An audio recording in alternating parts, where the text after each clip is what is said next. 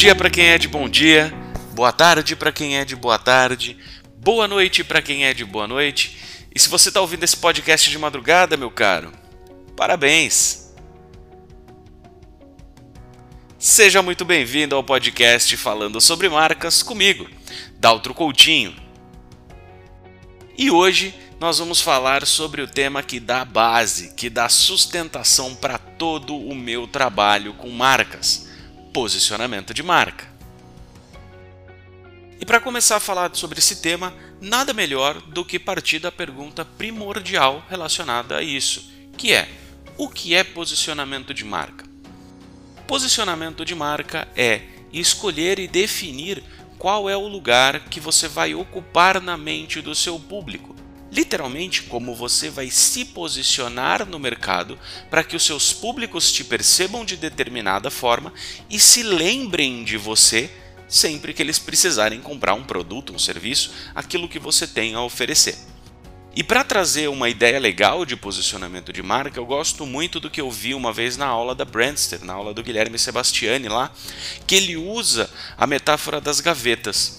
Imagine o seguinte, que a nossa mente ela tem milhares, inúmeras gavetas, e que em cada uma dessas gavetas nós armazenamos informações. Em algum ponto desse lugar, dessas gavetas, tem a informação sobre as marcas que a gente consome, sobre as marcas que a gente gosta e as marcas que a gente tem como referência. Então, por exemplo, quando eu penso em arroz, eu penso em tio João. Quando eu penso em feijão, eu penso em Quicaldo. Quando eu penso em açúcar, eu penso em União. Isso tudo já está no meu cérebro porque já ocupa uma gaveta. E quando a gente fala de posicionamento de marca, é exatamente isso: é fazer com que a sua marca ocupe uma gaveta na mente dos seus públicos. E por que, que esse negócio é importante? Porque a partir do momento que você ocupa uma gaveta na mente dos seus públicos, você passará a ser lembrado por eles sempre que eles precisarem de você, sempre que eles precisarem daquilo que você tem a oferecer. Então, por conta disso, ter uma gaveta para si mesmo é muito importante. E aqui entra um ponto importante sobre posicionamento de marcas. Sempre que você tenta ocupar um espaço que já está ocupado por alguém, você vai ter um conflito com essa outra marca. Por quê? Porque na gaveta, embora existam inúmeras gavetas, infinitas gavetas, cada gaveta ela cabe pouquíssimas coisas. Ela vai caber uma marca, talvez duas marcas, chutando muito alto, três marcas. Mais do que isso, você não lembra para uma mesma coisa. A não ser que seja uma coisa que você goste muito. Mas para coisas corriqueiras, você vai lembrar sempre de duas ou três marcas no máximo. Então, sempre que você tenta ocupar um espaço que já existe na mente das pessoas, você vai estar concorrendo com outras marcas por esse espaço. E aí é que entra o ponto que eu acho muito interessante, que se posicionar de forma inteligente não é você escolher uma gaveta que já existe na mente dos seus públicos, e sim você fazer com que ele abra, com que ele inaugure uma nova gaveta na mente dele e te coloque sozinho dentro dessa gaveta. E é justamente disso que vem o nosso segundo tópico do podcast de hoje. Por que essa bagaça, por que posicionamento de marca é importante? E é exatamente isso. Porque quando você consegue se posicionar, quando você consegue ser lembrado como aquele que entrega coisa X, Sempre que o teu público precisar de coisa X, ele vai comprar de você, ele vai te procurar. Sempre que alguém que ele conhece precisar de coisa X, essa pessoa também vai te procurar. Então você cria um ciclo saudável para sua marca, onde as pessoas se relacionam com ela numa relação de necessidade. Quando eu preciso de coisa X, eu vou até a marca Y, porque eu sei que ela vai atender as minhas necessidades. Mas muito se engana você, meu jovem padawan, se você pensa que as coisas sempre foram assim. A grande verdade é que a necessidade e a questão sobre posicionamento de marca, ela nasce com a comoditização dos mercados. É, é uma palavra difícil, mas vamos simplificar. Ela nasce quando todos os mercados têm tantos players que você como consumidor já não sabe diferenciar um do outro, porque todos eles oferecem um produto que parece ser de qualidade, todos eles têm uma cara mais ou menos igual, todos eles têm um preço mais ou menos igual. Então, a partir disso, você já não sabe mais como escolher. Se você só tiver isso, você vai ter duas escolhas. Ou você, na verdade, três escolhas, dependendo do teu drive, né? Você vai ter uma primeira escolha que é comprar o mais barato. Isso é uma forma de tomar uma decisão. Quando todo mundo parece igual, você vai no mais barato. A segunda forma é quando você vai naquele que você já conhece. Então vamos supor aqui que você vai comprar um arroz por exemplo, e você olha lá na prateleira do supermercado e todas as marcas de arroz têm um pacote mais ou menos igual. Tem o vermelhinho, tem o azulzinho, tem o verdinho, mas todos eles parecem iguais. Todos eles dizem que são bons, que são soltinhos, que são branquinhos e tudo mais. E aí, como você não sabe a diferença entre eles, você liga para tua mãe e fala: "Ô mãe, que marca de arroz que você compra aí?" Ela falava: ah, "Compro o tio João, sei lá." E ela, você vai comprar tio João terceiro drive de compra é quando você é uma pessoa que acredita, como muitos, principalmente aqui no Brasil, que o mais caro é aquele que tem melhor qualidade. Então você vai acabar comprando o mais caro. Mas percebe como não é interessante para você, enquanto marca, ser comprado em nenhuma dessas situações. Talvez na do tio João seja interessante porque a pessoa está comprando a marca, por mais que ela não esteja escolhendo, é muito provável que essa pessoa que a mãe indicou para comprar o tio João continue comprando o tio João indefinidamente. Mas os outros dois casos não são interessantes, porque ele não está comprando você, ele não está comprando o teu produto, ele está comprando o teu preço. Seja para menor, seja para maior, ele compra o teu preço. E conforme os mercados foram ficando populosos, conforme as barreiras para a criação de novas marcas, conforme a, as barreiras para a criação de novas empresas foram diminuindo, e isso vem diminuindo largamente desde os anos 80, tem muitas marcas no mercado. Isso desde um supermercado até para vender uma consultoria de branding, por exemplo, que é o que eu faço. Então as marcas começaram a entender que elas precisavam se diferenciar umas das outras, para que elas pudessem se destacar aos olhos dos seus públicos e a partir desse destaque e não do preço nem da marca ser indicada por outra pessoa, porque já não era o suficiente para a sobrevivência das marcas, para que o cliente pudesse identificar essas marcas e falar: "Cara, eu quero comprar isso daqui" porque eu gostei disso daqui, eu me identifico com isso daqui, então eu vou comprar essa marca X. Naturalmente, é muito provável que você pense: ah, eu não me identifico com nenhuma marca de arroz. Tá, pode até ser, mas com marca de chocolatado, sim, né? Nescau e Todd tem uma briga na internet, Nutella ou achocolatado, tudo isso tem construções, todas essas marcas têm construções que vão fazendo você se colocar mais próximo de uma e mais distante da outra. É isso que as marcas fazem, isso é o posicionamento delas. E algumas e cada marca se posiciona de um jeito diferente. Porque ao, com o passar do tempo, ela foi, as marcas foram percebendo que não adianta eu ser só igual ao líder, porque o cara vai comprar de mim querendo comprar do líder e isso não dá longevidade para minha marca. Então eu preciso me destacar de alguma forma para que a pessoa compre por mim, por mim mesmo. E aí, a partir disso, as marcas começam a entender que se diferenciar é importante. E aí, voltando à nossa metáfora da gaveta, o grande ponto é: não é procurar uma gaveta e sim se colocar dentro dessa gaveta, e sim criar uma nova gaveta para você, porque sempre que a pessoa precisar daquilo que você tem a oferecer, sempre que ela acessar aquela gaveta, o seu nome, a sua marca é o que vai estar tá dentro daquela gaveta. Ela vai pegar e vai consumir a tua marca. Esse é o grande ponto. É daí que surge a necessidade da construção de marca, de um mercado extremamente populoso de marcas, porque agora todo mundo pode fazer arroz, porque não é só o dono da fazenda que vende arroz. Eu vou lá, compro dele, boto a minha embalagem e estou vendendo arroz. E isso acontece com absolutamente tudo. As famosas marcas é, white label vem muito disso e elas são um dos grandes responsáveis pela comoditização de grande parte dos produtos. Culpa?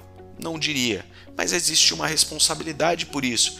E esse, essa comoditização, essa superpopulação de marcas, faz com que as marcas precisem se diferenciar cada vez mais.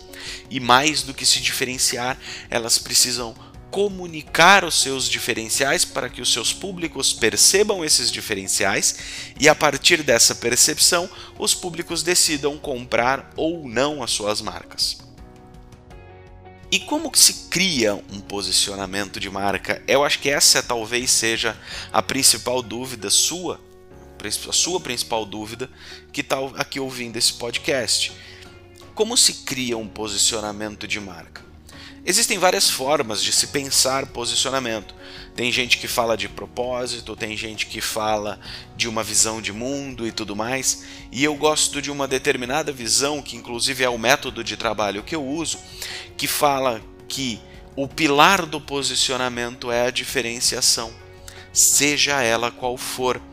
Então, o primeiro ponto é encontrar na tua marca o que você tem de diferente. E como que você faz isso? Primeiro olhando para dentro. O que, que tem na sua marca, o que, que tem em determinadas marcas que torna elas diferentes dos outros, que torna elas relevantes para os seus públicos num primeiro momento. Vamos passo a passo, né? Então, o que, que você tem que te torna relevante para os seus públicos? Ótimo, você encontrou isso. Você vai olhar para o mercado o que, que o mercado oferece para as pessoas, o que, que o mercado está prometendo. Isso é um erro bastante comum não interessa nesse momento saber o que, que o mercado entrega para as pessoas, mas sim o que ele promete. Por quê? Porque as pessoas e nós mesmos a gente não compra baseado no que a marca entrega. Porque quando a gente compra a primeira vez, a gente não sabe o que ele vai entregar. A gente compra sim baseado na promessa que é feita. O que ele promete entregar para os públicos dele. E aí você junta essas duas coisas: aquilo que você tem e que é relevante, aquilo que já é prometido pelo mercado, e você vai juntar isso para encontrar o que você tem e que as pessoas querem e o que não é oferecido para o mercado. Isso é o seu diferencial. E aí, a partir disso, você desenha o seu posicionamento para que ele se torne capaz de evidenciar esse diferencial através de comunicação, através de naming, através de identidade visual, de identidade verbal, de identidade arquitetônica, de tom de voz, através de todo esse universo de coisas para que você comunique o seu diferencial para que as pessoas percebam esse diferencial e te coloquem, enfim, em uma gaveta exclusiva. Esse é o grande ponto. Lembra que no último episódio, no último programa, eu falei sobre o McDonald's? O McDonald's encontrou o seu lugar quando ele colocou ali qualidade, foda-se, qualidade não é diferencial, e diversão. Quem ia nos anos 50, nos anos 60 em um restaurante para se divertir. Ninguém, as pessoas iam para comer. E aí o McDonald's cria esse espaço que hoje, sim, é só dele. Ninguém toma esse espaço do McDonald's. Voltando de novo para o programa anterior, eu falei do Burger King. Qual é o espaço que o Burger King cria? É a comida para glutão, é comida para quem quer comer muito, não é comida para quem está de dieta, cara, que você vem se você quiser destruir e sair passando mal. Ótimo, cada um deles tem a sua própria gaveta, por mais que eles sejam concorrentes, cada um está na sua própria gaveta. Então cada um tem um espaço específico na mente dos seus públicos. E talvez o público do Burger King não seja o mesmo público do McDonald's. Na minha percepção, efetivamente não é. Então, o grande ponto sobre posicionamento de marca é efetivamente você encontrar o seu lugar na mente dos públicos. E aqui é que está o grande desafio. Por quê? Sempre que a gente fala de encontrar uma nova gaveta, você não tem benchmark para fazer. Porque se você está procurando ocupar um espaço que ninguém ocupa, você vai falar uma coisa que ninguém fala, de um jeito que ninguém fala, sobre alguma coisa que talvez ninguém fale. É aqui que está o grande desafio do posicionamento de marca. Você encontrar esse espaço e comunicar ele com eficiência para que as pessoas percebam isso e passem a dar valor para esse espaço. Por isso, eu sempre falo, posicionamento é longo prazo você se posicionar e você encontrar essa gaveta e você fazer com que a pessoa construa essa gaveta na mente dela e te coloque dentro dessa gaveta, leva tempo. Não vai acontecer em um mês, em dois meses, em seis meses. A não ser que você tenha muita grana, como o Nubank, por exemplo, você não vai conseguir fazer isso. E o Nubank é um puta caso de posicionamento. Quem pensava antes do Nubank em um banco divertido, lacrador, que é engajado socialmente Ninguém pensava nisso. Hoje você olha para o Nubank e fala: cara, eles tiveram essa ideia maravilhosa. Sim, mas ao mesmo passo que eles tiveram essa ideia maravilhosa, eles tiveram o peito de assumir o desafio de fazer uma coisa que ninguém nunca fez. Então, se posicionar a partir de um diferencial é fazer algo que alguém nunca fez. É se diferenciar radicalmente, como diria Martin Neumeier. É enquanto todo mundo faz zig, você faz zeg. Isso, para mim, é a essência do posicionamento de marca. E a gente pode citar diversas marcas, muitas marcas que se posicionaram muito bem em seus mercados.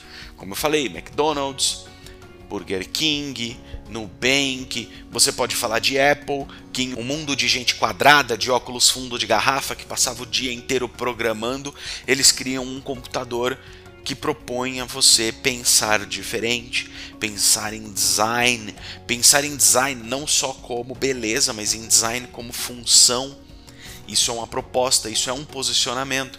E aqui entra uma grande, uma grande questão onde eu jogo inclusive contra mim mesmo.